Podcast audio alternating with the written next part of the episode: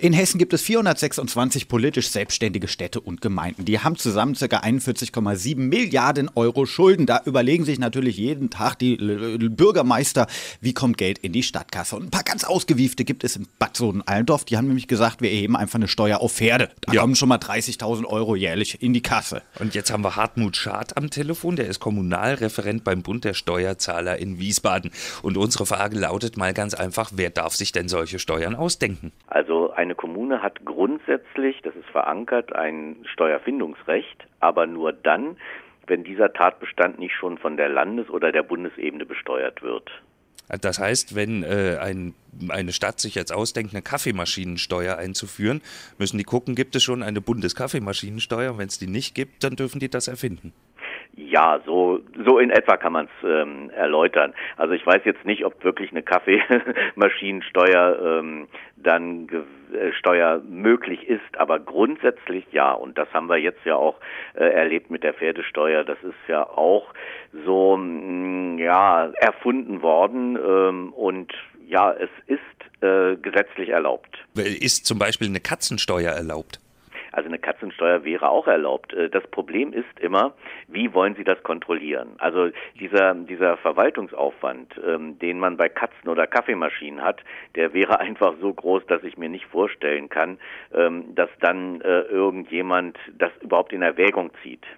Sie kennen sich ja nun ein bisschen aus in Hessen und vielleicht auch bundesweit. Was sind denn für Sie so die skurrilsten Steuern, die es gibt in Gemeinden? Naja, ich meine, die Pferdesteuer gehört schon dazu. Die Zweitwohnungssteuer haben wir auch schon immer als das äh, angesehen. Wir gehen gar nicht so sehr daran, äh, was skurril ist, sondern wir überlegen uns grundsätzlich, äh, ab wann wäre es eventuell lukrativ für eine Kommune, das zu machen.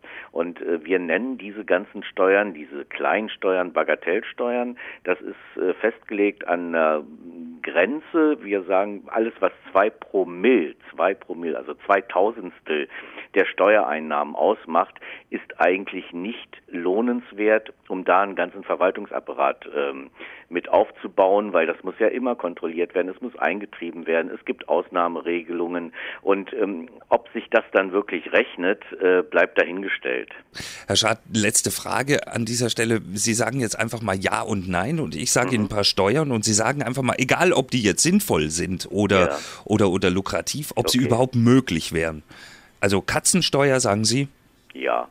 Kaffeemaschinensteuer? Ja. Ernsthaft? Naja, ich meine, es ist noch nicht von anderer Stelle besteuert worden. Ja. Okay. Lärmsteuer, also wenn ich ganz laut Musik höre. Das denke ich nicht. Das wäre übers Gebührenrecht abzuregeln, aber nicht über eine Steuer. Könnte es sowas ähnliches wie eine Traktorensteuer auf dem Dorf geben? Jeder, der einen Traktor hat, muss Steuer bezahlen. Das könnte es geben. Es gibt Bootssteuern in Bayern. Äh, von daher obwohl, der, nein, nein, der, der, der, der, äh, der Traktor wird ja schon besteuert. Der hat, unterliegt ja schon einer der hat ja Kfz-Steuerung. Ja, also ja. von daher, das wäre sowas, wo man dann sagen muss, nein. Äh, Schubkarrensteuer ging dann wieder. Das ginge wieder, ja. Hartmut Schad, Kommunalreferent beim Bund der Steuerzahler Hessen aus Wiesbaden. Vielen Dank erstmal für diese erhellenden Momente, muss ich ganz ehrlich Bitte sagen. Schön. Bitte schön. Danke, tschüss. Tschüss.